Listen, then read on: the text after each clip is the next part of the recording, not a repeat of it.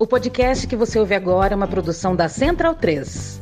Bem-vindo e bem-vindo, amigo e amiga da Central 3 e da Trivela. Me chamo Leandro Amin, estou ao lado de Bruno Bonsante, Leandro Stein, Felipe Lobo, ao vivaço na noite do dia 28 de julho de 2022, 2031 para ser mais exato. Este é o podcast da Trivela, que a gente primeiro faz ao vivo, em livecast, e depois pinga no seu agregador preferido de podcast há tantos anos que a gente toda quinta, toda segunda. Eventualmente a gente mudou de data, né? Lá no quando, quando que era, Lobo? Quando a gente começou o primeiro episódio da Trivela, que dia da semana que era? Acho que era segunda, né? Ah, não faço ideia. Eu era, acho será? que era segunda, eu não lembro. É. Ou é, ou quarta, enfim, não sei. A gente já foi segunda, já. Ou terça. Não, acho é. que era segunda. Acho que a gente começou na segunda. Acho que a gente já gravou todos os dias, né, Stein? Considerando já. que Copa do Mundo a gente fez todos os dias e Champions League tem final de sábado, a gente deve ter feito alguma coisa no domingo. Já gravamos todos os dias. É isso que eu ia falar. Dia de. Na Copa do Mundo, certamente contemplou todos os dias. Né? Na Copa, eu lembro até vezes que a gente gravou domingo que tinha toda a, comple... a complexidade de entrar na galeria Ouro Fino com a galeria fechada, né? Foi a época onde se consagrou a, a, o Bruno Bonsante uh, cansado, né? Ofegante. Ofegante, que ele subia as escadas correndo para chegar a tempo. E, mas olha, eu tô curioso para saber como é que vai, como é que a gente vai tocar a Copa do Mundo. A gente, eu digo, todo o nosso ofício, né? Porque era cansativo, mas eram três jogos, né, por dia. E agora são quatro jogos por dia. E como é que faz um pós bom, né? Porque brincando, brincando, o trabalhador normal trabalha com futebol, trabalha com jornalismo, né? Do futebol. Quatro jogos ele já trabalhou oito horas. Se ele assistiu os quatro jogos, já trabalhou oito horas. E aí, né? Que hora comeu, comeu bem, comeu mal, se exercitou. Você tá achando que a gente é trabalhador normal? Eu parto do princípio. Vai ser, vai ser 15 horas, amor. Não tem jeito. É. Fazer o quê? Se era 15 horas é. antes já. Né? Pois é, tipo, fazer o quê? É, Na Copa, piorar. três jogos ao dia já era. Ué. É o famoso. Escreve mais rápido.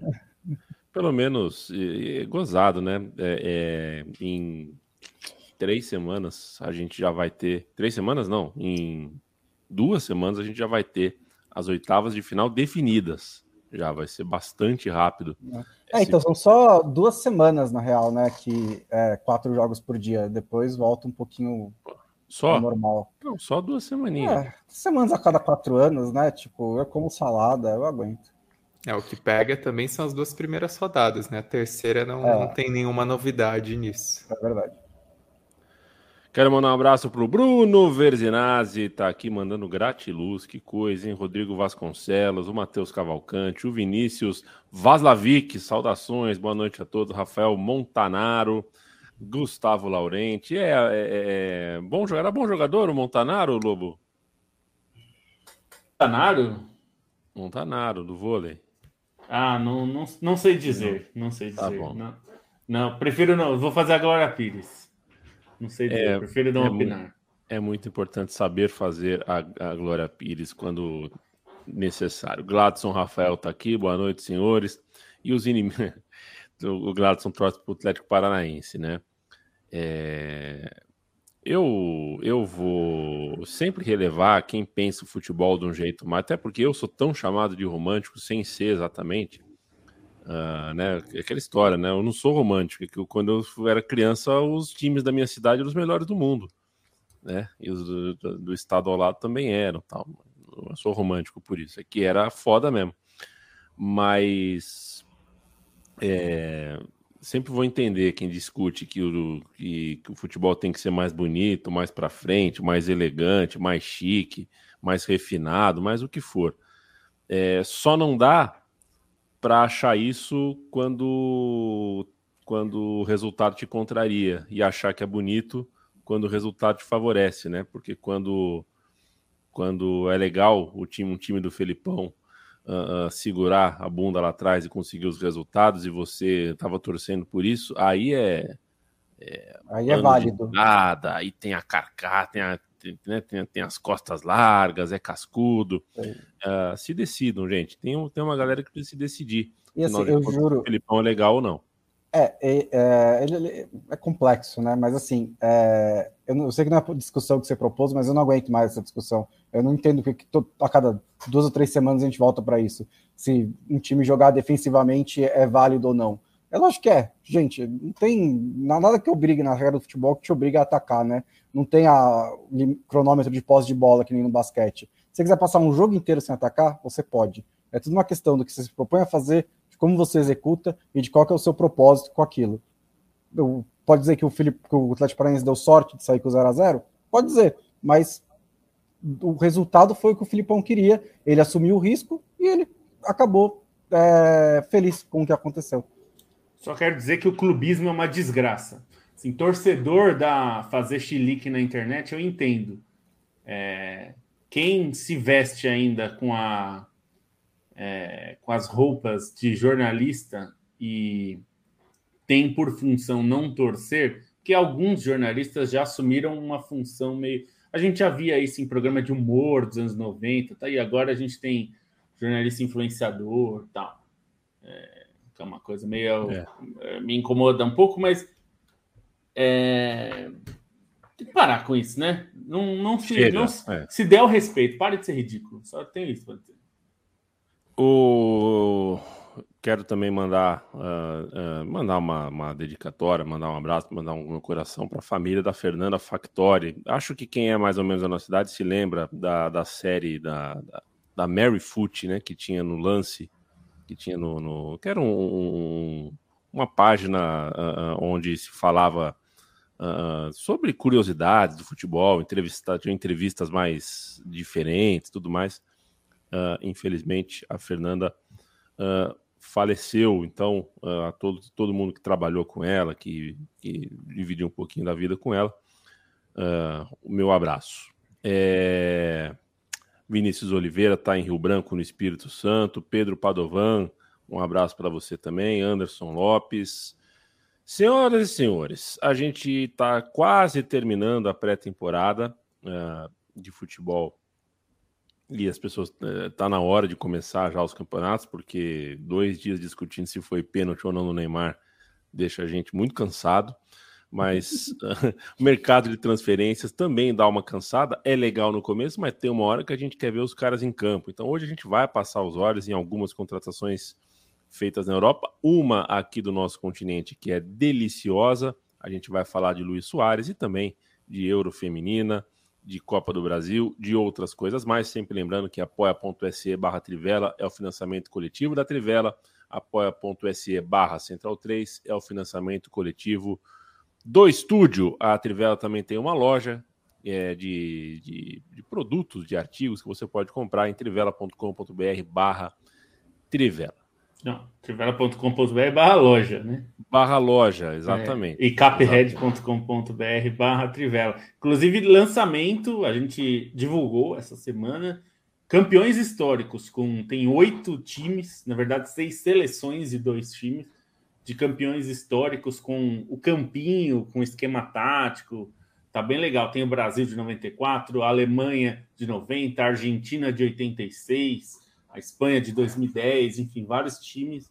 Tem o Barcelona de 2011, o Real Madrid é, de 2002, e Brasil de 2002 também. Então tem muitos times legais lá para fica uma lembrança bacana. E eu recomendo todas. Por, assim, comprem todas. Todas são boas, não só porque a gente recebe uma parte, mas porque todas são muito legais mesmo. São coisas finas para você levar. Assim, que é aquela coisa não óbvia. Assim, você vai chegar, a camisa, esquema tático lá, o pessoal vai falar, nossa, quem quer esse 21 aqui? Você vai falar, pô, 21 era o Pirlo, da seleção da Itália de 2006. É legal. Bruno Monsante, o negócio é o seguinte: Luizito Soares uh, brilhou no Ajax, brilhou no Liverpool, brilhou no Barcelona, foi campeão no Atlético de Madrid uh, e era o que ele precisava e queria na época. Não dá para dizer que ele brilhou, mas uh, conseguiu o que precisava e queria e cumpriu muito bem a sua passagem pelo futebol europeu. Não quer dizer que ele não estava afim de receber uma proposta. Se viesse alguma coisa interessante, talvez ele assinasse, talvez ele ficasse um pouquinho mais na Europa.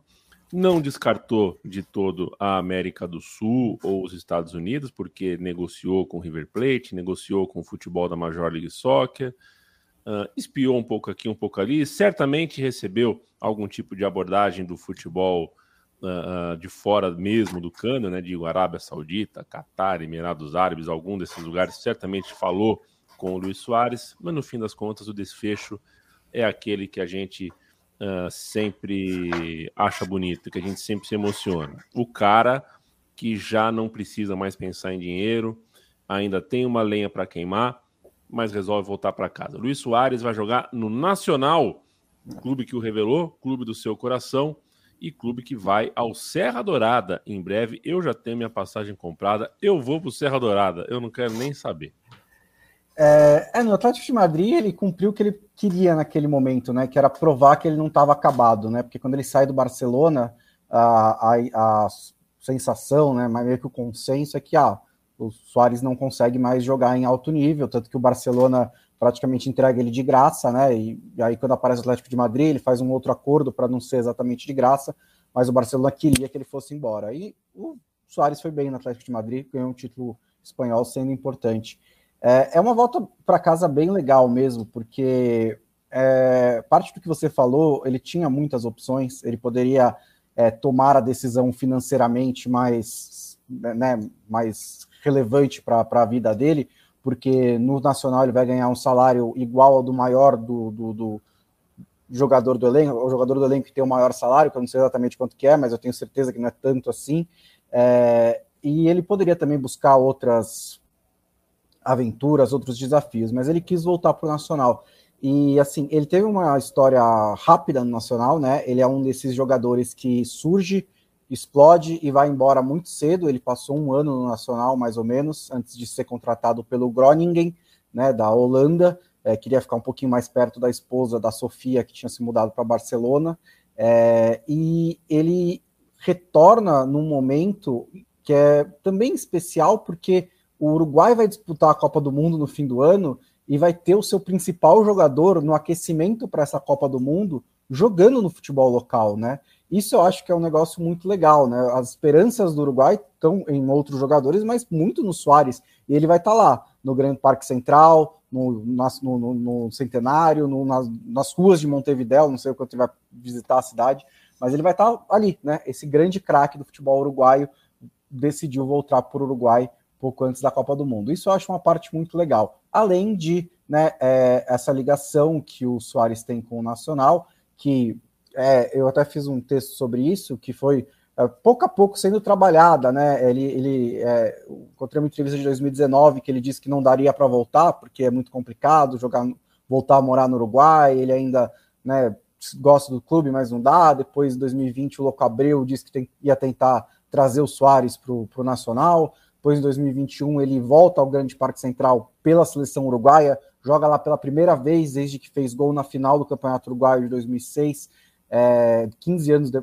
15 anos depois, né, volta a jogar no estádio pela seleção uruguaia contra a Colômbia. Então parece que a ideia foi meio que crescendo dentro dele, e nesse momento em que ele estava livre no mercado, é, sabendo que realmente o alto nível, acho que dessa vez já foi, né? Tanto que é, no mesmo dia em que o pré-acordo foi anunciado, ele foi praticamente confirmado no Los Angeles FC. Foi um negócio muito estranho. Né, os jornalistas norte-americanos diziam que ele ia para a Major League Soccer, ele teve muitas propostas da Major League Soccer e que ele iria para o Los Angeles, que é o time do Kelly, o time do Bale, mas ele quer passar esses próximos três meses tendo essa experiência de jogar no, no, no Nacional e eu acho isso muito legal, acho que vai ser ótimo para o nosso continente. É, sobre o Nacional, vale destacar que o time vem em um bom momento, né? Conquistou o torneio intermédio nessa quarta-feira, vencendo a decisão contra o Liverpool do Uruguai. É, Nacional cresceu na, no Apertura, né? Foi vice-campeão, mas cresceu, conquistou o intermédio, tem boas chances aí de, de surgir como favorito no clausura pelo aproveitamento recente pela própria chegada do Soares, embora a grande história, o grande interesse seja mesmo na Copa Sul-Americana, no que pode fazer contra esse Atlético Goianiense embalado e, e, aí destacar também o treinador do, do Nacional, que é o Pablo Repeto, que chegou até ser um dos nomes mencionados na época que o Uruguai procurava um novo técnico para a seleção, né? Ele que tem trabalhos muito bons, principalmente no Equador, onde comandou o Independente Del Valle no, no vice-campeonato da Libertadores, depois fez um trabalho muito bom também na LDU, e agora quem está à frente do, do Nacional e conseguiu essa guinada recente, essa conquista do intermédio, que até é, ocupa uma lacuna em relação à carreira dele, que não era campeão é, desde os tempos de, de defensor há mais de uma década. Acompanharemos. Uh, uh, agora tem um time na Sul-Americana, né, Lobo? Infelizmente, uh, para os outros. quem não quer, a não ser quem, né, quem tem time envolvido ou rival envolvido, pode querer outra coisa, mas eu quero o Luiz Soares campeão é, da Copa. É, eu, eu tava torcendo pelo meu Gar, mas agora eu acho que eu vou pro Nacional. Tava... É, não, e vai ser interessante, é o que você falou. Você falou sobre é, né, vou para vou o Serra Dourada tal, e vai ser um pouco isso, né? Vai ser meio Tour Soares na América do Sul. Eu não duvido que os jogos do Nacional é, acabem tendo mais gente é, do que os torcedores do Nacional, né, em si. Muito, quem tiver a chance, sei lá, se você, quem mora em Buenos Aires está do ladinho de Montevidéu, é, não duvido, você vai lá ver um jogo do Soares. É, quando, você não sabe se vai ter essa chance de novo, né? Então imagino que vai ser uma atração, vai ser um tour aí de é, três, quatro meses, né? Que até a Copa do Mundo só, mas vai ser um, um momento interessante. E é um movimento que na Argentina, né, é mais, tá mais, a gente está mais acostumado, né, desses grandes ídolos voltarem. Aqui o primeiro que o Uruguai tem menos, né, em quantidade, mas também os clubes é, são também financeiramente é, menos né, abastados do que os argentinos, então é mais raro. Mas teve já, né? Você tem no, o Diego Forlano Penharol, o Stein lembrou do Recoba também no Nacional, né? Esses maiores nomes uruguaios nos últimos anos acabaram voltando e agora o Soares volta, nem que seja só um pouquinho, né? Porque assim, a, a, o contrato dele, segundo os jornais uruguaios, é até o fim do ano. É, mas em novembro ele se apresenta para a Copa do Mundo, então vai ser praticamente três meses de Soares pelo Nacional, e depois não se sabe ainda o que ele vai fazer. Aí é o momento em que ele pode decidir para a Major League Soccer, que né, faz o, o, o, o, campeonato dela no ano calendário solar, né, tal. Então, calendário estaria, solar. É, estaria no começo da, da temporada, é, ou, sei lá, se ele gostar do Nacional, continuar por lá, ou tentar ver outra coisa para fazer. Ficar para Libertadores, né? E é gozado que um, duas ou três edições atrás eu falei, né? Tava essa especulação dele e eu, eu, citei alguma coisa assim, né? Fico feliz que o Soares não tem perfil de ir para Major League Soccer, ele vai e tal, assim, coração. Faz, tipo, faz tipo uma semana que isso aconteceu. É, no fim as pessoas acabam cogitando, não tem jeito, até porque é, é, o nível técnico do jogo médio em si, a parte é uma, uma liga que trata muito bem o atleta profissional e tem uma, enfim, né? Tá crescendo, tá crescendo, né? Ah, é bom para a tá... família, né? Eu sempre falo família, isso. É bom. É, você não vai ganhar tanto quanto na Arábia Saudita, mas vai ganhar muito bem. É, então você prefere morar em Jeddah ou em, sei lá, Seattle ou Los Angeles, né? Como é o caso. É. é acho que para a família é muito melhor, né?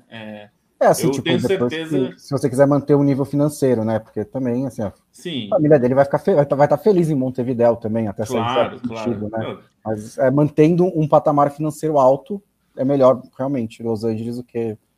Vão, até Borra. porque vão, vão viver em Montevidéu, né, Bonsa? E tem cada bife, né, em Montevidéu, irmão? Uns bife, viu?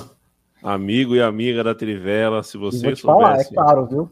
É, é, cara. É, é que, que esse é um problema que o Soares não, Soares vai consegue, sentir.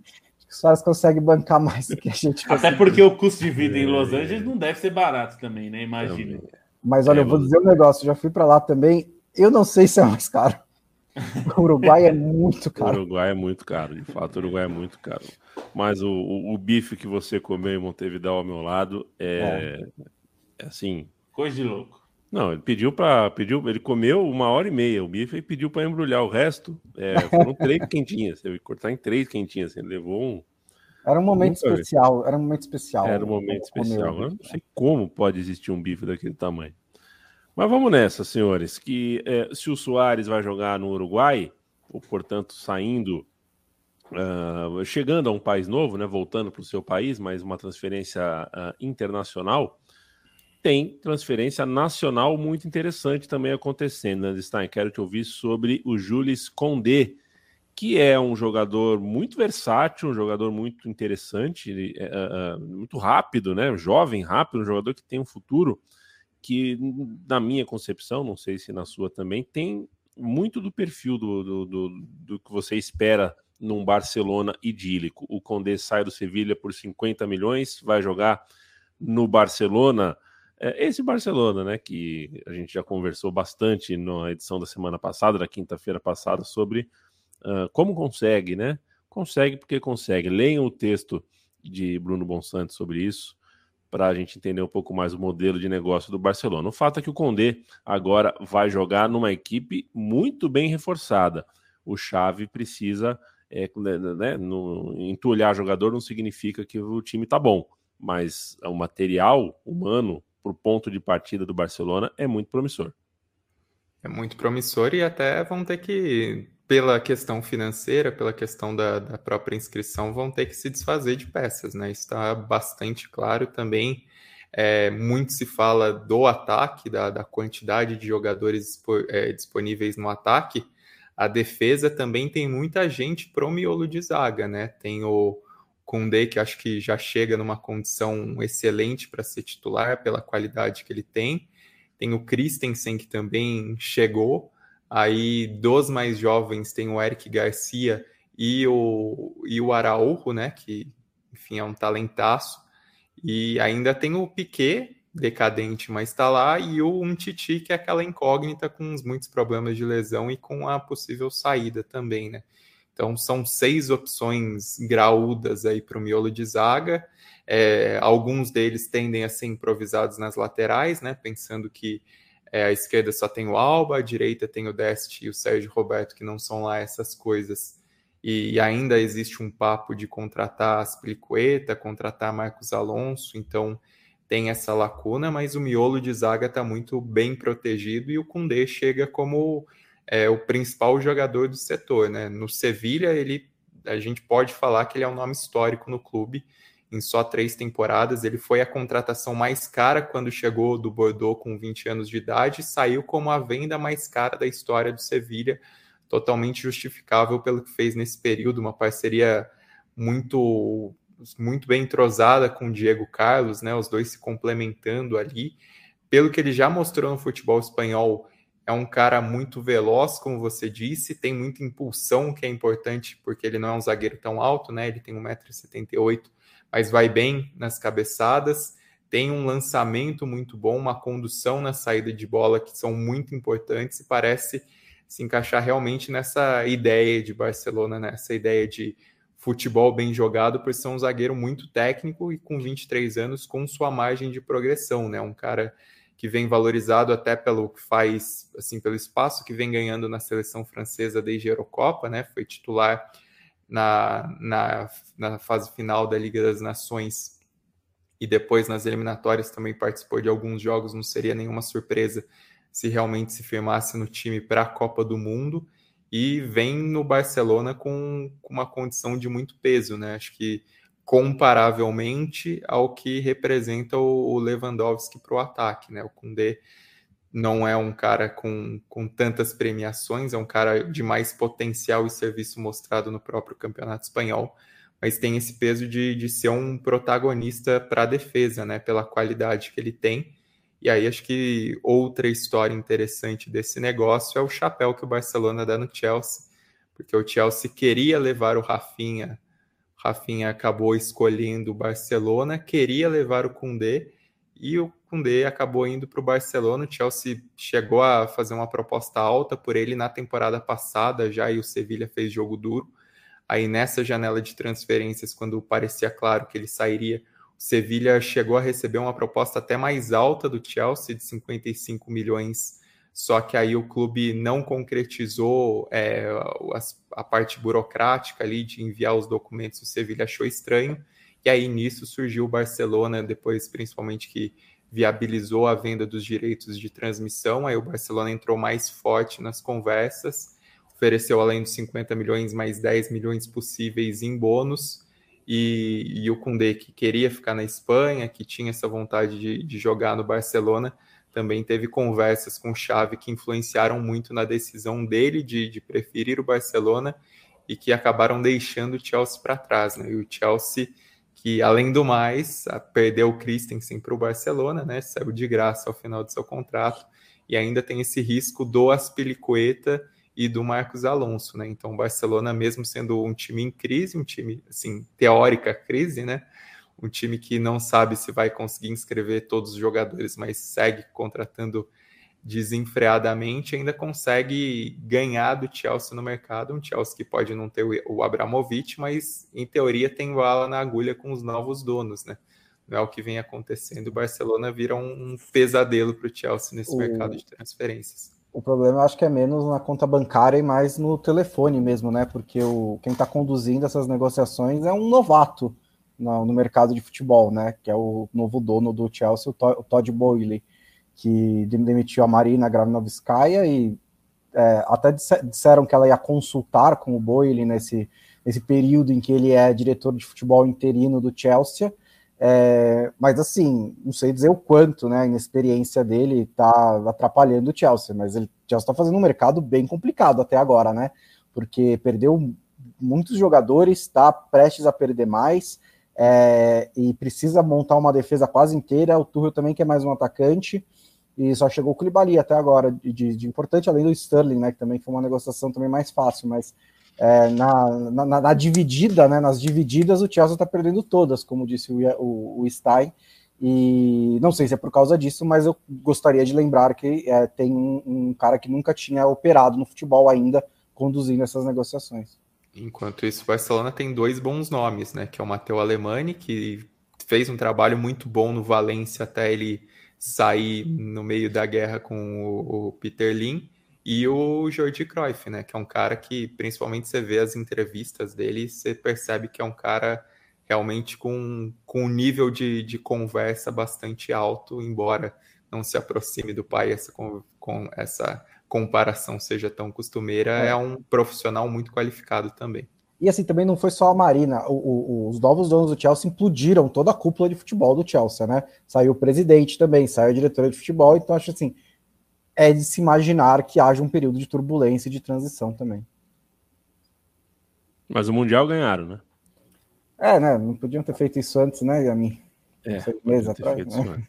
feito transfer ban, eu já tinha feito o um inferno antes, agora, agora não adianta mais. É, mais curioso para ver. Aliás, foi muito bom o amistoso, né? Real Madrid e Barcelona. Foi engraçado, que era onde tava, tava chovendo para burro aqui em, em, Maceió, e eu tava pensando em dar uma pedalada de madrugada, assim, me, faz bem. Só que não parava de chover, então fiquei. Eu tava sem sono, peguei agito, eu fiquei pensando, porra, eu juro para vocês que eu Podia ter um joguinho, né? Eu peguei o controle passar e falei, pô, podia ter alguma, um joguinho vadio rolando. E não é que tava. Os times estavam entrando em campo meia-noite, assim. Porra, me diverti. Bom jogo, muito bom jogo, Real Madrid e Barcelona. O Real Madrid com todo de branco e o Barcelona com uma fantasia que lembra vagamente uh, o uniforme que um dia já foi do Barcelona. Felipe Lobo, é, antes de a gente falar de Cristiano Ronaldo, eu queria passar o olho com você é, em Escamaca, que agora vai jogar no West Ham, mais um, uma demonstração de, de, poder, de força da Premier League, e de Atlético de Madrid, que contratou o Nahuel Molina, jogador que provavelmente, possivelmente, a gente vai assistir na Copa do Mundo com a camisa da Argentina. É, o Atlético de Madrid, para começar por esse, é, precisava muito de um lateral, né? O Trippier saiu em janeiro para o Newcastle, foi a primeira contratação grande aí do Newcastle milionário. É, não tem um lateral é, puro, né? Tinha o Versálico que não, não convenceu nesses anos todos que ele esteve no Atlético de Madrid, chegou a ser emprestado, é, não terminou a temporada como titular. Quem terminou a temporada como titular foi o Marcos Lorente, que é o coringa do time, né? Chegou como volante, virou atacante em determinado momento, virou ponta e terminou a temporada como lateral direito. Mas, claro, era um improviso, o time precisava de um lateral direito melhor, mais participativo. E o Nahuel Molina é uma excelente contratação para mim, porque ele foi, se não o melhor, um dos melhores da Série A é, na temporada passada, atuando pela Udinese, que é um time fraco, foi um time fraco nessa temporada também. É, e acho que é, ele consegue um bom jogador. Ele é um, é um jogador mais ofensivo até do que defensivo. É, e o que para o Simeone pode ser importante porque o Trippier era um pouco isso, era uma arma muito ofensiva, mais ofensiva do que defensiva. É, Molina, embora não seja um cobrador de faltas como era o Trippier, é um bom jogador ofensivo, chega bem é, ao ataque, né, de fundo, ajuda a construir jogadas, é, mostrou muito essa qualidade no, é, na Udinese, e eu imagino, até pelo que tem sido a carreira dele desde a Copa América, é, aquela que, eles, que os argentinos ganharam aqui no Brasil, é, ele deve ser titular na Copa, inclusive. Ele tem sido titular constantemente na Argentina. Imagino que ele será, se nada é, de improvável acontecer, ele deve estar na Copa como titular. E o Scamacca era um jogador bastante desejado no mercado, né? Ele estava no Sassuolo, é um atacante alto, tem bom poder de fogo aéreo, né? Assim, ele é um jogador muito forte. É, ele, ele tem 23 anos, ele não é exatamente super jovem, é, assim, não é uma, revela, uma revelação, já tem alguma bagagem. É, e a minha dúvida com ele, assim, ele é bom jogador, eu não sei se ele está no ponto de ser um jogador de time maior, né? O PSG chegou a cogitar a contratação dele para ser um reserva, né? Tentar se livrar do Icardi, que aliás é o que o PSG tem feito, né? Tentando se livrar dos jogadores que ele contratou pagando salários irreais é, e desregulando o futebol, ajudando a desregular, como já fez o Barcelona, o Real Madrid, o Chelsea em outro momento, o Manchester City. Esses times desregularam e aí depois agora aí ficam sofrendo com jogadores por anos, né? É, o Inaldo, por exemplo, é um que é, eles tiraram da boca do Barcelona quando a gente achou que o Barcelona ainda tinha algum dinheiro é, para pagar um salário bem maior para ele, para levar ele para Paris. Ele virou um reserva de luxo em Paris e agora a Roma quer levar ele para lá só que a Roma fala aqui não tem esse salário, não, meu filho. Se você quiser jogar bola, é aqui. Se você quiser ficar ganhando dinheiro parado, você fica aí no banco do PSG. Tá esse entrave. Aparentemente, ele quer jogar bola, vai tentar diminuir um pouco o salário para ir para Roma. O Scamaca, é, na, no PSG, eu acho que ele perderia o tempo dele. É, e não sei se num time grande, é, italiano, por exemplo, que foi cogitado, não sei se ele teria espaço também. Eu não sei se ele está nesse nível. O West Ham é um bom destino, porque é um time que vai precisar de jogadores, embora o Bons até tenha falado no dia que foi fechada a contratação. O West Ham é um cemitério de atacantes, né, de centroavantes especificamente. O Haller, que agora está no, no Dortmund, que até teve um problema de saúde, vai se recuperar, vai demorar um pouco de tempo. É, foi para lá e foi um fracasso, foi a maior contratação da história do clube. Mas acho que ele tem potencial, 23 anos, para mostrar que pode ir para um dar voos maiores ou ser um ídolo do West Ham, que seria excelente também, é um, é um time bem tradicional. Vai ser interessante de ver, é um jogador que tem ganhado espaço na seleção italiana, mas não estará na Copa, porque a Itália não está na Copa. É, é, Hauer, Chicharito, é, Caleri, é, teve muitos centroavantes que passaram pelo West Ham e não deu certo, tanto que o que está jogando é o Antônio, né, que era jogador de lado de campo, e que vira centroavante nos últimos dois ou três anos e é o que consegue fazer melhor essa função. Essa Camaca é uma boa tentativa também, né? Uma, uma, entre as melhores.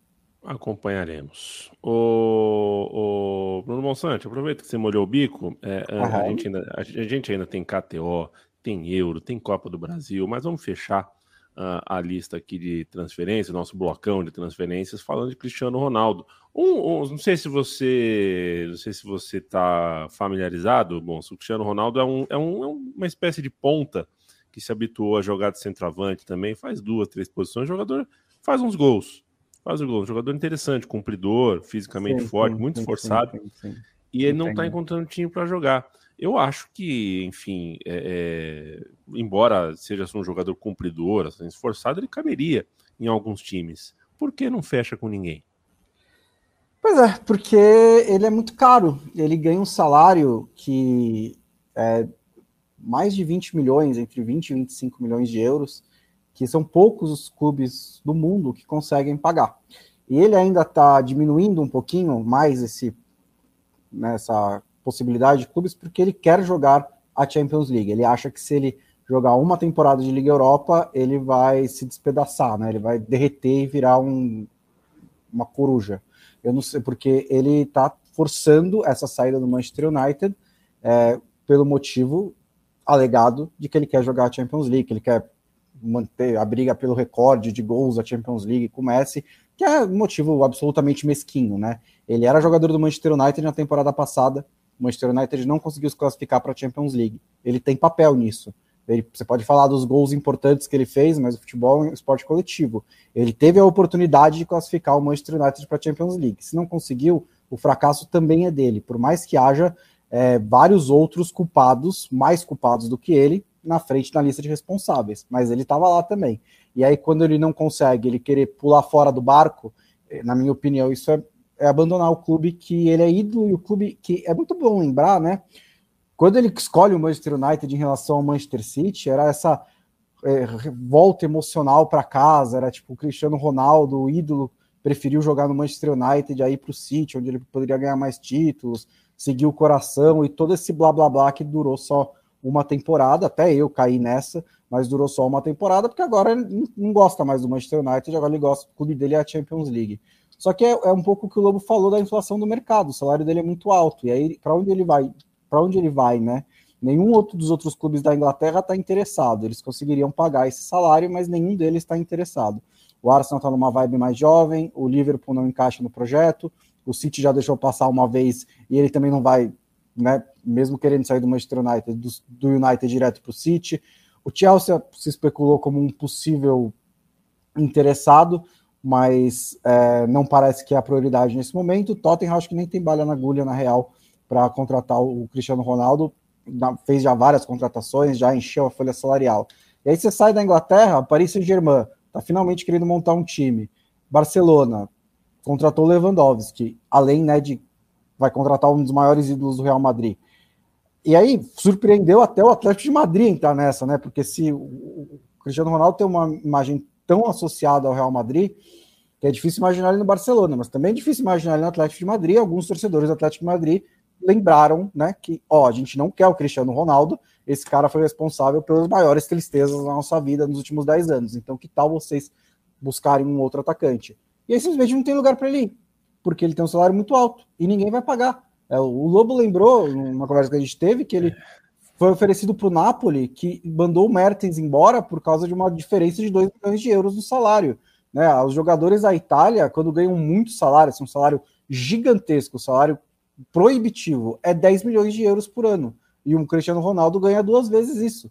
Então não tem lugar para ele jogar. Então, ou, ou seja, ele... né? É, então assim, Perdão, ou, ou, ele aceita uma redução brusca de salário e fala, ó, Manchester United me vende para esse clube que eles vão dar, porque a taxa de transferência hoje é o menos importante, né? Ali é coisa 15, 20 milhões de euros. Ó, vende para esse clube e ele vai lá e fecha um salário com esse clube bem menor, ou ele rescinde o contrato com o Manchester United, vai para o mercado e vê o que ele quer fazer. Só que o Manchester United quer ficar com ele, o que me surpreendeu, porque eu acho que o Manchester United devia dispensar lá o Cristiano Ronaldo e seguir em frente. Mas o Manchester United, como tem o Cristiano Ronaldo sob contrato por mais um ano, tem todo o direito de querer ficar com o Cristiano Ronaldo. Mas é, o Cristiano Ronaldo continua tentando forçar essa saída. É, Ou seja, é, só uma coisa, Lobo. É, muitas vezes eu falo que o futebol está caminhando, o futebol europeu, o futebol como um todo está caminhando para o colapso. É, são sinais, né? É, se há um impasse onde nem o Messi num ano, nem o Cristiano Ronaldo no outro conseguem clubes. E nem o é, Neymar. Nem o Neymar, a gente está caminhando para um. É, é, é, um organismo que não se sustenta. Não, não se sustenta, já está quebrado. E aí até o Walter Vieira pergunta aqui na nossa live, ele está errado em querer disputar o melhor torneio, torneio do mundo? Não, ele pode, assim, Walter, ele pode querer, ele pode querer o que ele quiser. Eu queria que a Trivela tivesse sedes em Milão, Londres, Nova York, Los Angeles, é, África do Sul, Joanesburgo, em Tóquio. Eu queria também, mas querer é uma coisa. Se isso é e outra coisa, ele assinou o contrato, ninguém obrigou ele a assinar. O Manchester United é um dos poucos clubes desse é, do mundo, não é nem só da Europa, do mundo, que podem pagar esse salário. como o Bonsa falou, são você conta nos dedos de uma mão hoje em dia os clubes que podem pagar esse salário. Ele se prontificou a pagar o salário milionário dele, enorme, monstruoso. É, ele tem o direito de querer sair, ok. Mas o clube está falando, mas meu, meu filho, eu te contratei, eu me programei para ter você, e agora sim, você quer sair? Ok, paga sua multa aí, então. A multa não vale só de um lado, né? É, ah, você quer sair? Beleza, paga aí, a gente né, acerta uma. Você paga para mim. Ou então, se eu fosse o Manchester United, eu já até falei para o Mons, se eu sou o diretor do Manchester United, eu chamo ele e falo: meu filho, você, a gente rescinde o contrato agora, eu não te pago nada, você não me paga nada. Fechou? Aí você busca aí para jogar na Champions League, a Liga Interplanetária, a Liga Ultra, sei lá onde. Bom. É, vai jogar Jorge Campos aqui, sei lá onde. Não, do, do, lugar do bom você não vou pôr. Então é, você se vira aí. Não, porque eu acho que é um desrespeito. É, é mais do que, ah, mas ele quer jogar uma grande competição. É, mas assim, e o respeito para o clube? O respeito pelo clube que aceitou pagar o que ele ganha aos 37 anos.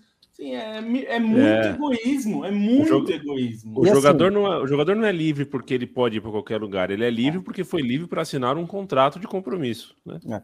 E duas coisas. A primeira é: tem muita gente no futebol também que compartilha da opinião de que o Cristiano Ronaldo não consegue mais participar de um time hipercompetitivo, de um time que briga por todos os títulos. Né, isso é, é dá para ver em, analises, em analistas táticos, em fontes de clubes e tal, de que é, existe essa dúvida. Tem gente que não acredita mais e que não, acha que assim, eu posso trazer o Cristiano Ronaldo, ele vai fazer 30 gols, mas meu time não vai ser melhor.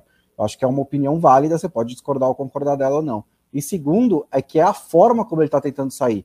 Uma coisa é ele chegar no Manchester United e falar, ó, oh, eu quero sair, eu gostaria de jogar a Champions League, eu acho que é, a temporada, na minha, meu, meu tempo aqui acabou, podemos explorar o mercado e ver se a gente acha uma operação melhor para todo mundo?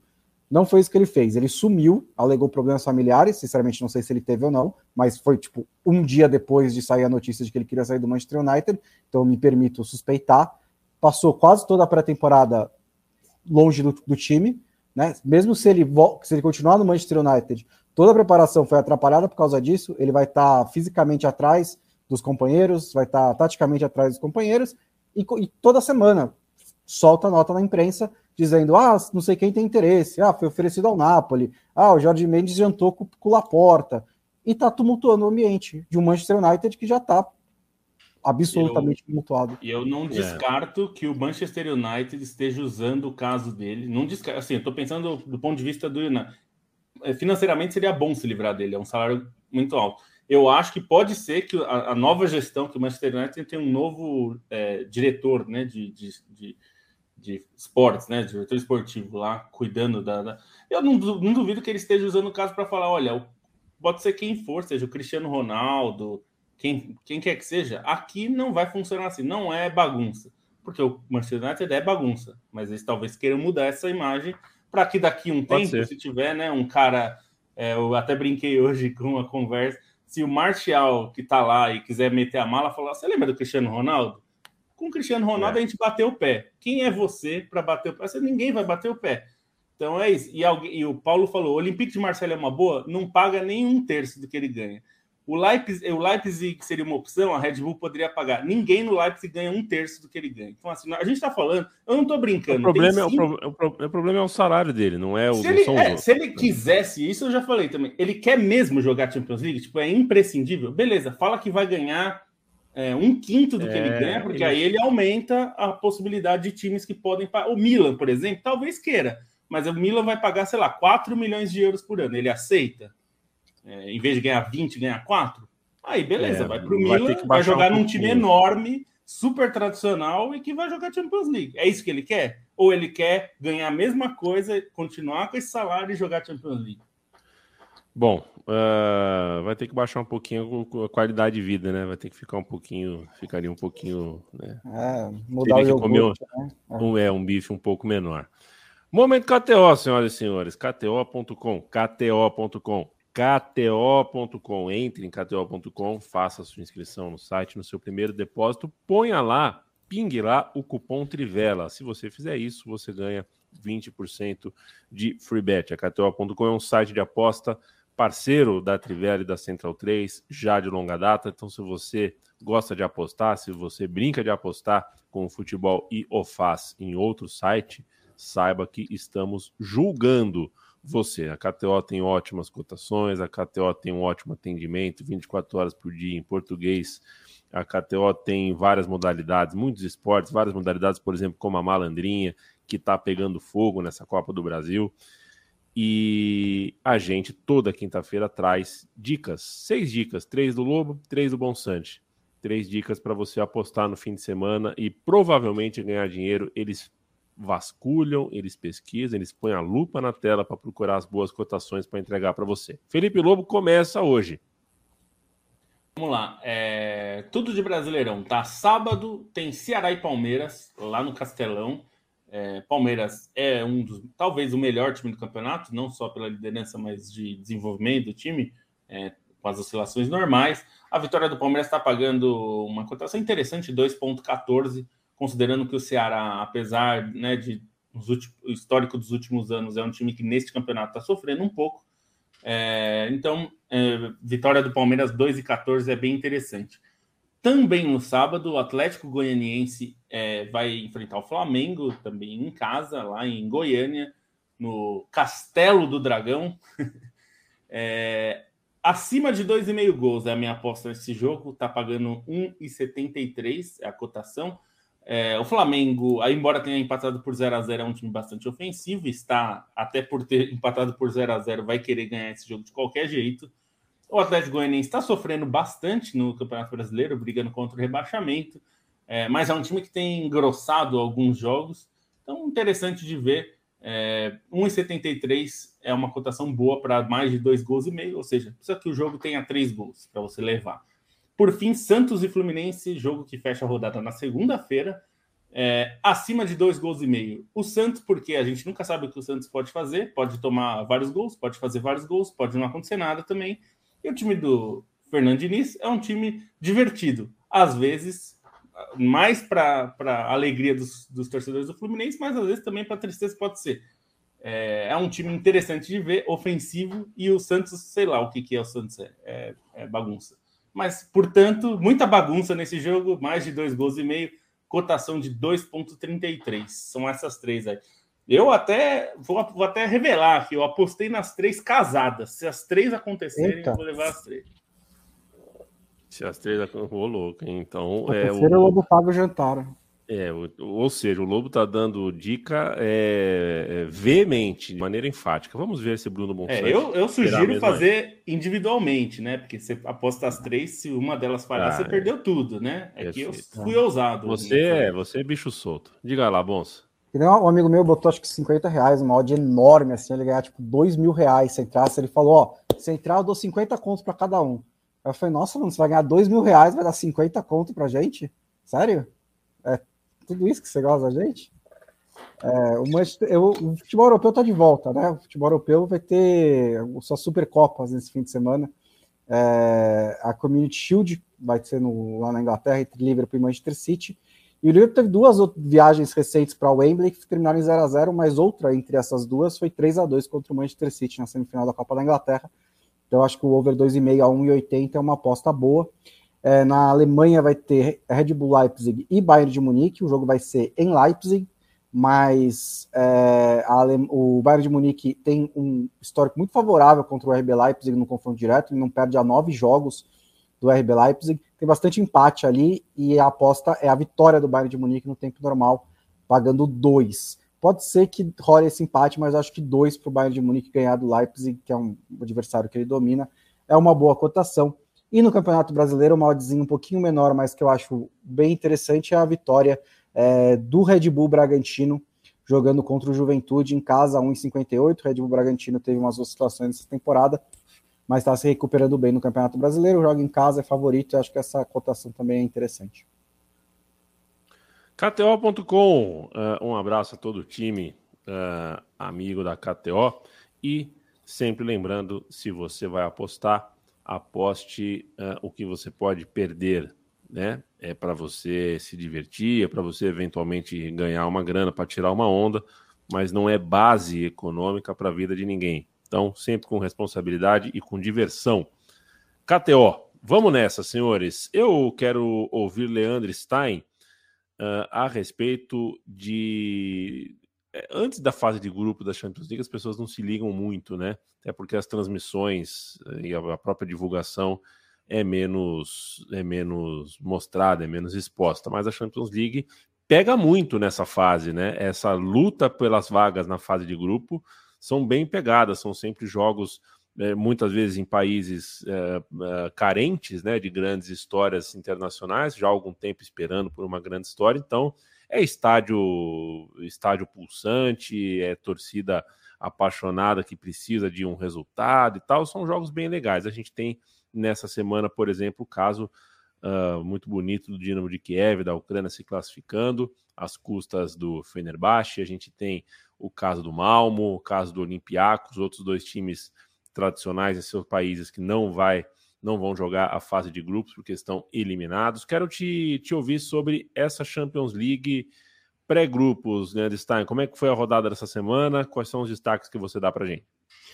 Foi uma rodada muito legal. É, nessa fase começou a chamada Rota da Liga, né? A Rota da Liga com dois confrontos principais com o Midland contra o AEK Larnaca. O Midland passou aí o Dinamo Kiev e o Fenerbahçe, que foi o grande jogo. Dinamo Kiev, assim como está acontecendo com o Shakhtar, está sofrendo uma demandada de jogadores estrangeiros, né? O time titular nessa quarta-feira teve nove jogadores ucranianos e só dois estrangeiros. O Mircelo Chesco permanece no comando e foi uma grande surpresa essa classificação contra o Fenerbahçe, né? Considerando que o primeiro jogo foi um 0 a 0 em campo neutro na Polônia, um jogo relativamente fraco. O Dinamo de Kiev não, não disputa uma partida, não disputava uma partida competitiva desde o, o, início da, da guerra na Ucrânia, né? Chegou a disputar alguns amistosos, fez uma turnê pela Europa, mas jogo competitivo mesmo foi nesse confronto com o Fenerbahçe e aí na volta em Istambul, uma surpresa tremenda, porque o Fenerbahçe começou amassando no primeiro tempo, perdeu alguns gols inacreditáveis. Aí no início do segundo tempo teve um jogador expulso num lance imprudente no meio-campo e o Dinamo de Kiev aproveitou para fazer 1 a 0. Aí o Fenerbahçe perdeu o pênalti com o Ener Valencia e só no final conseguiu o empate que forçou a prorrogação mas na prorrogação com o jogador a mais, o Dinamo de Kiev pegou, aproveitou e se classificou. Classificação importante, até pensando é, em termos de buscar a Liga Europa, principalmente, né? Já, já tem esse atalho.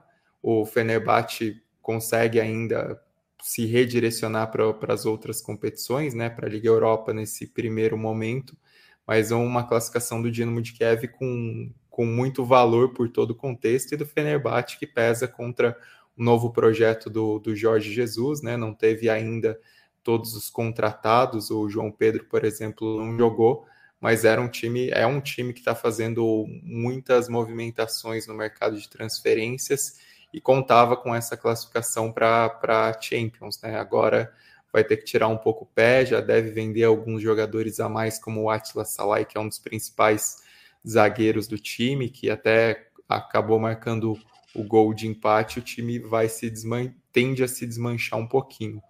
Na rota dos campeões, é, os principais destaques foram as surpresas, né? Os jogos de ida já tiveram alguns resultados surpreendentes, mas o que aconteceu é que muitos dos times favoritos acabaram é, revertendo, né? O, o Ferencváros, o Dinamo Zagreb, enfim, o próprio Bodo Glimt, né, que tomou um a 0 do Linfield na Irlanda do Norte, e acabou aplicando um 8 a 0 na Noruega, mas as melhores histórias são as surpresas. Primeiro, os, os Algiris Vilnius, que já tinha vencido o Malmo por 1 a 0 na Lituânia e fez 2 a 0 na Suécia, né? um resultado muito grande e conta demais porque os times que passam para a terceira fase da Champions League eles já se garantem pelo menos na fase de grupos da Conference, né? Se eles forem eliminados nas próximas duas etapas, eles têm essa repescagem para a fase de grupos da Conference garantida.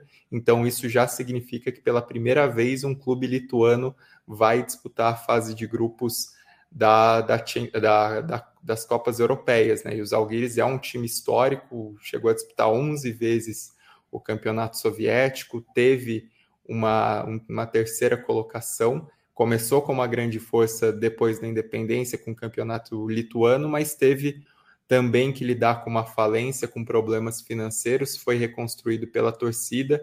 E aí desde a última década voltou a dominar o campeonato lituano, já tinha feito algumas campanhas de destaque, inclusive batendo na trave aí em tentar a Liga Europa, em tentar a Conference, e agora se garante. Outra grande história do Maccabi Haifa que conseguiu eliminar o Olympiacos, o um empate por 1 a 1 na ida em Israel, e aí um 4 a 0 em Pireu, né, no caldeirão que é o Karaiskakis, é algo muito grande do Maccabi Haifa, que chegou a disputar a Conference na temporada passada, então se garante pela segunda temporada consecutiva nas Copas Europeias. E aí dessas histórias mais alternativas, uma que também vale a menção é do Pionik Yerevan, que é a grande força da Armênia nesse pós-independência, que pegava o do Delange, né, um confronto mais acessível entre o campeão armênio e o campeão luxemburguês, o Dudelange ganhou a ida por 1 a 0 na Armênia e na volta fez 1 a 0 em Luxemburgo, até parecia uma classificação encaminhada, e aí acontece a reviravolta com uma goleada por 4 a 1 do Punic,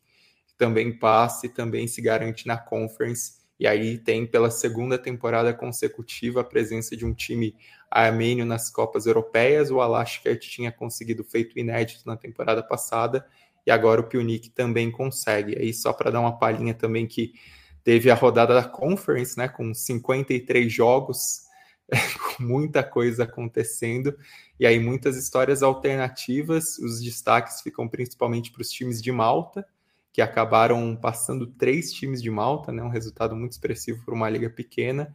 Liechtenstein teve o Vaduz classificando também, que é um caso específico, né, já que eles não têm liga nacional os times do país disputam é, o campeonato suíço, mas tem o representante da Copa e é o Vaduz, que geralmente é o time que de vez, é, vez ou outra pinta na primeira divisão do campeonato suíço. E aí, de decepções, uma grande decepção foi Sparta Praga, é, eliminado pelo Viking da Noruega com um lance bizarríssimo nos acréscimos, uma entregada nos acréscimos segundo tempo, quando o jogo ia para a prorrogação.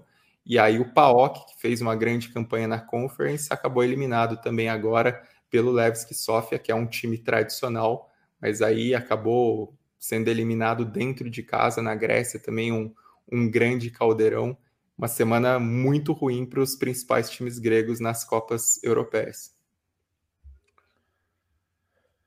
Champions League é, é, é, é, sempre todo ano tem isso, né? A gente festeja, poxa, Lituânia, pô, vai chegar o time da país que nunca chega, tal, e dá um medo na hora da fase de grupo, porque eu não gosto de ver esses times chegar chegando em fase de grupo para tomar oito, para tomar nove, para ser humilhado o Manchester City. Né? Então, tomara que de quebra ainda pegue um grupo uh, onde dê para entrar e sair com dignidade. Ô, Bruno Bonsante, é, domingo, uma da tarde, final da Euro. É. Inglaterra é. e Alemanha vão se enfrentar na Inglaterra, em Wembley. Promessa de estádio muito, muito cheio para uma partida muito, muito interessante da Euro, que certamente é a Euro que mais atingiu pessoas ao redor do mundo, nós brasileiros, inclusive. A gente não teve chance de assistir outra Euro como assistimos essa. É, mas, acima de tudo, uma Eurocopa que provou que o futebol europeu, com um pouco de investimento, alcançou o médio prazo como dono do futebol feminino. Né? É, tá, tá, tá praticamente impossível você pensar num time fora da, da Europa, exceto os, Estados, exceto os Estados Unidos, talvez com um pouco de esforço o Canadá, o resto é tudo exceção, do Brasil ao Japão. Eurocopa de muito bom nível técnico, que tem agora uma final entre a hegemônica Alemanha, que não é a atual campeã, mas é a grande campeã da competição, e a dona da casa, que fez uma grande festa. É, é foi realmente um pouco de investimento, que você olha para os valores que o futebol feminino ainda pratica, né, e está milhas de distância do, é, do futebol masculino, mas assim, é, é, foi claro um movimento do futebol feminino europeu, né, clubes que ainda não tinham times femininos, né, como o Manchester United, como o Real Madrid, é, fizeram os seus recentemente. Então dá para ver que esses clubes eles perceberam que eles não podiam deixar o bonde passar por muito mais tempo.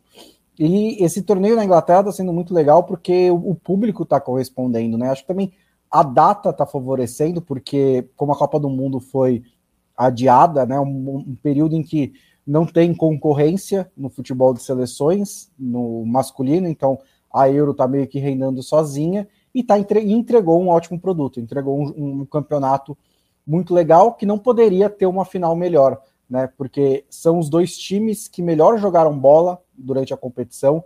Acho que a Inglaterra um pouquinho melhor do que a Alemanha, mas é, são os dois times que tiveram melhor desempenho, passaram pelas semifinais até com relativa tranquilidade. A vitória da Alemanha sobre a França foi um pouco mais apertada, mas ainda assim foi um jogo em que a Alemanha é, praticamente dominou, e a Inglaterra fez 4 a 0 sobre a Suécia na semifinal. A Suécia, que é uma das seleções mais tradicionais do futebol feminino, é a primeira campeã europeia e fez nove semifinais, né? Estava fazendo a sua nona semifinal e tinha chegado quatro vezes à decisão. Então, e a Inglaterra passou por cima da Suécia depois de um começo mais nervoso.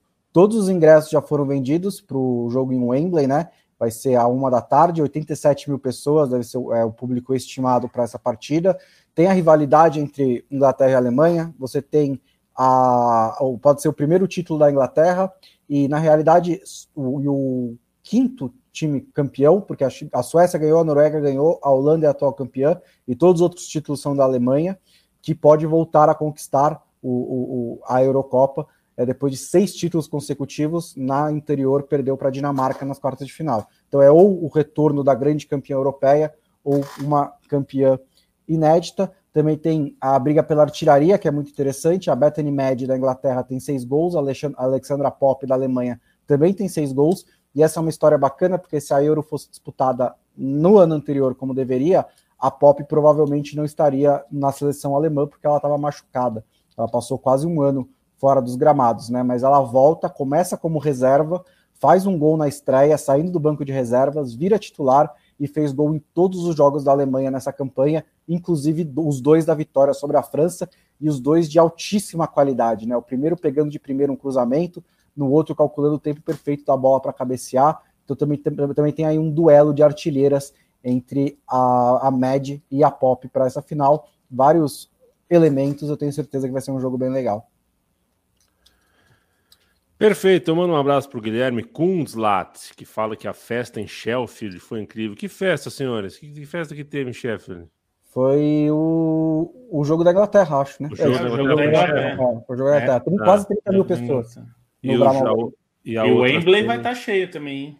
Não, e a, outra, é, e a outra semi foi em Milton Keynes, né? Foi em Milton Keynes. Milton Keynes. Quem foi? Sede Milton da Red Bull, aliás, hein? A sede é, da Red, Red Bull. Bull a sede inglesa, né? Porque a equipe é austríaca, que agora vai ter a aposentadoria do Vettel, que é a Red Bull sede, onde ele Sede da Red Bull e onde eu vi o único show do Linkin Park da minha vida. É, Milton é, Keynes, que ah, né, mentira, é o time do São Paulo, esqueci. É o, ex, o, o time de lá é o ex Wimbledon. Vocês veem como é. é. Eu cito Milton Keynes e eu posso perder o controle do programa uma hora e três de duração. É, por causa do... Vettel que é torcedor do Eintracht Frankfurt, fanático que vai se aposentar. Vai se aposentar. No fim do ano. Walter Vieira escreve Iago Maidana X. O Iago Maidana, eu tô vendo na TV aqui, né? O Iago Maidana. Tem uns caras que batem esse pênalti, que dão essas corridinhas, tic, tic, tic, tic, tic, tic. É o se colar colou, entendeu? Se o goleiro por acaso errar o canto, fica parecendo que você tem um método. Só que é, é no chute. É no chute, literalmente no caso, né? Mas é, se colar, colou. Colar, colou. O Iago Maidana é um desses. Tem aquele outro zagueiro, zagueiro que jogava no Curitiba, que faz a mesma coisa, que dá um pulinho antes de cobrar. Sabino, é Sabino, talvez? Que ele vai cobrar o pênalti, ele dá um pulinho. É, Esqueci o nome. É o é tal Jorginho que também faz isso. É, o, o Jorginho é, é o. É, ele, ele, é ele registrou a marca, né? Ele, trademark é dele. É, né, tem jogador que, que, que Faz, é, mas, faz o gestual. Se, se dá certo, fica parecendo que é gênio. Uma... Perdeu dois pênaltis nas eliminatórias do Jorginho que davam a vaga para a Itália. É verdade. É. O Matheus Caldas escreve aqui: a mim, lá no começo você não quis dizer Montari, não, quis dizer Montanaro mesmo, era do vôlei, um jogador de vôlei, camisa 4 da seleção.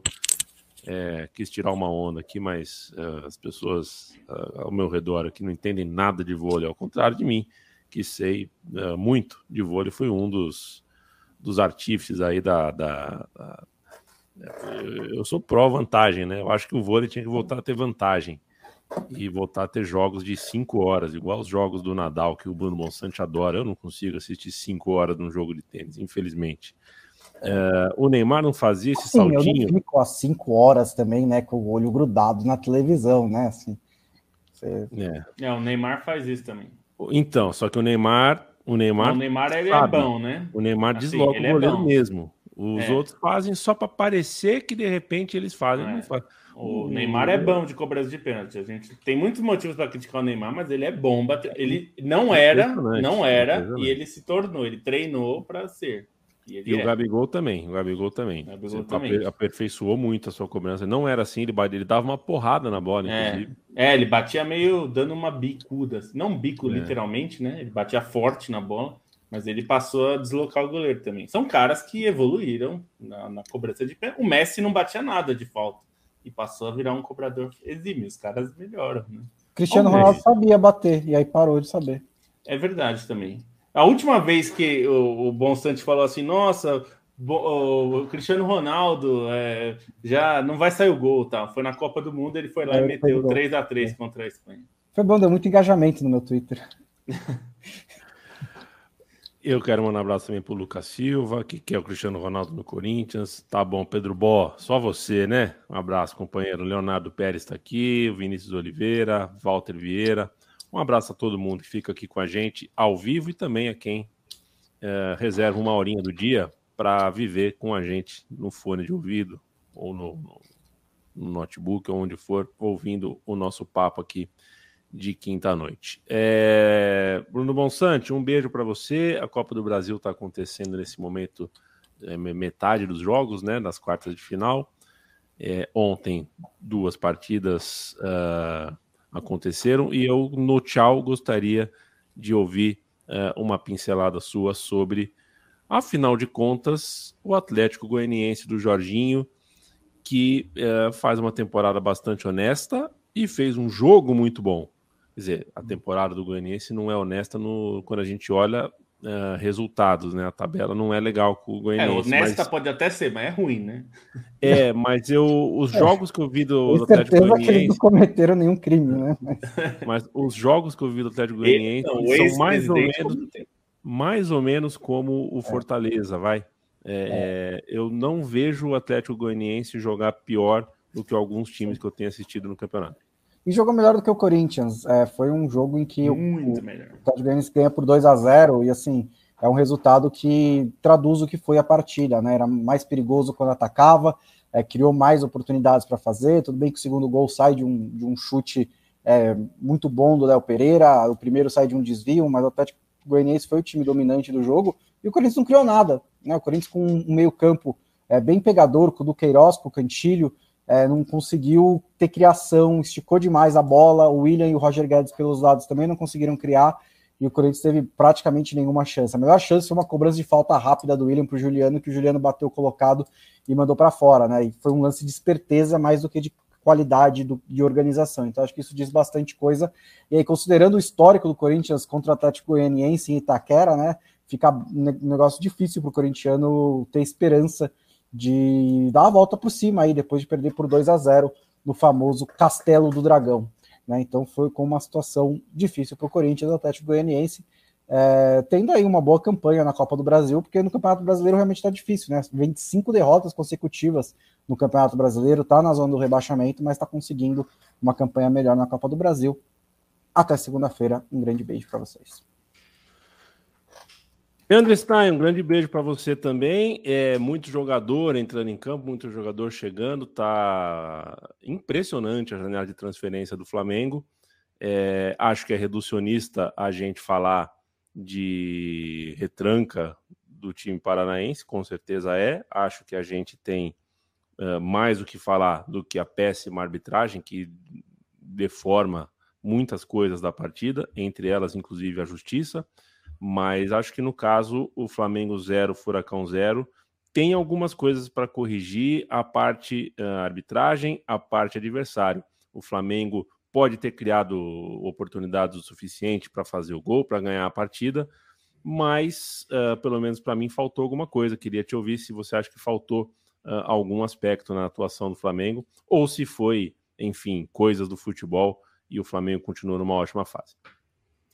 Foi um jogo que acabou contaminado pelas discussões ao redor, né? Porque o jogo em si foi muito bom, também a parte da essa arbitragem unanimemente ruim, né? Os dois lados é, desagradados pela arbitragem do Luiz Flávio de Oliveira. O Flamengo, em, em intensidade, eu acho que foi uma atuação muito interessante, principalmente ali no primeiro tempo, né? O Flamengo não é que é, finalizou tão mal assim. O Flamengo podia ter finalizado melhor, mas acho que o grande mérito do Flamengo foi a quantidade de chances que conseguiu criar, né? Isso aí durante grande parte do jogo. Depois o time sentiu um pouco mais o nervosismo na reta final, a bola estava queimando um pouco mais, não estavam acertando tanto o alvo. Mas foi o Flamengo que criou muitas chances. Isso é um mérito do Flamengo, embora realmente precise afinar isso, né? Acho que a, a, maneira como o Flamengo se movimentou, como trocou de posição em muitos momentos foi interessante. Teve até o, o caso de tirar dois jogadores que vinham fazendo boa partida e colocar dois que ajudaram a, ao Flamengo ter, dar uma intensificada ali no segundo tempo. E aí, dos personagens do Flamengo, foi um Pedro, principalmente no primeiro tempo, provando excelente fase, né? Conseguindo é, não só na, na, maneira como ele finalizou, e aí teve um duelo particular com o Bento, grande personagem do Atlético Paranaense, mas a maneira como ele buscou o jogo, deu dribles, conseguiu abrir as jogadas, e outro personagem, o Gabigol, pelo destempero, né, pelo, pelos lances com o Fernandinho ali, quando ele cobrou, comprou a briga contra o Felipe Luiz, ou depois quando ele pegou e tentou chutar o Fernandinho e tomou só o amarelo, mas também por uma noite em que o Gabigol reafirma também a, fase difícil dele, né? Os problemas dele ali, não teve o lance meio bizonho com a perna direita, depois perdeu a confiança, desperdiçou o gol com a esquerda, mas ainda foi um cara que buscou muito o jogo e no segundo tempo, principalmente, é, teve também a dose de, de azar naquele lance do, do Kelvin que salvou a bola quase em cima da linha. E o Atlético Paranaense foi uma postura defensiva, mas não foi uma postura eficiente, né? Porque o Flamengo, pela quantidade de chances que criou, o Atlético Paranaense não estava se defendendo necessariamente bem. Foi um jogo difícil do Atlético Paranaense, aí acho que a gente pode até discutir o um momento também que não é tão favorável em relação a alguns jogadores da linha de frente que prejudica o Atlético Paranaense, né? Se alguns jogadores, se a fase boa estava rendendo muito pelo desempenho de alguns jogadores de frente.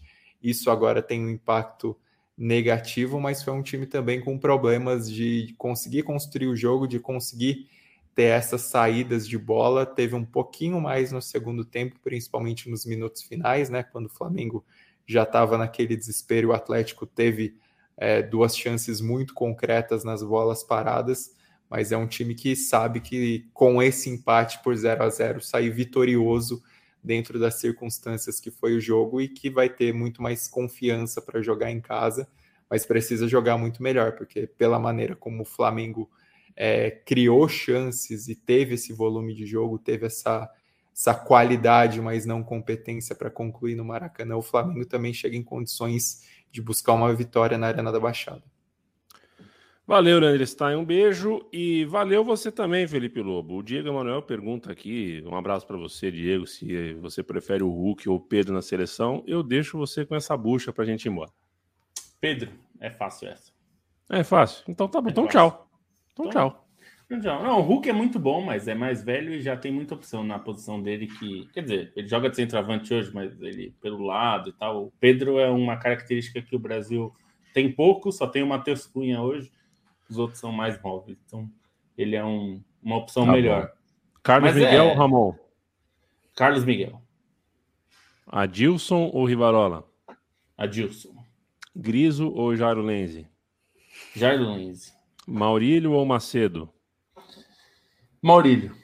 Boa noite, Felipe Lobo. Boa noite, até até Segunda-feira estaremos aqui de novo, mais mercado, mais um monte de coisa, e já com o início de alguma, alguns joguinhos que valem. Vai ter uns joguinhos. É, vai ter uns joguinhos, é. já, já vai ser alguma coisa. Poucos, mas já alguns joguinhos aí valendo. A Copa da Alemanha começa já essa semana também, já tem alguns jogos de times grandes. Começa a ter a Supercopa é... da Alemanha, né? Enfim. Veremos. Eu só vou dizer esse negócio do o Atlético Paranaense teve mais sorte que juízo. É... Eu entendo a estratégia de se defender, mas se defendeu mal. É que o Flamengo foi. Hum. Não conseguiu fazer o gol, mas eu não diria que a estratégia funcionou, não. Eu diria que mais deu sorte do que funcionou. A gente volta segunda-feira com mais uma edição do podcast da Trivela. Enquanto isso, você acessa trivela.com.br e lê o time da Trivela trabalhando. E também, se quiser ouvir um podcast bala, central3.com.br, a carta lá é grande. A gente não volta... expulsar o Gabigol é ridículo, hein? Aquela, aquele lance ali, se tem outros jogadores mais marcados aí que se fazem aquilo, tava sai algemado de campo. E ó que o Gabigol disse que é marcado. Foi desleal aquilo desleal. A gente volta segunda-feira, se Deus quiser, e ele há de querer. Marcos?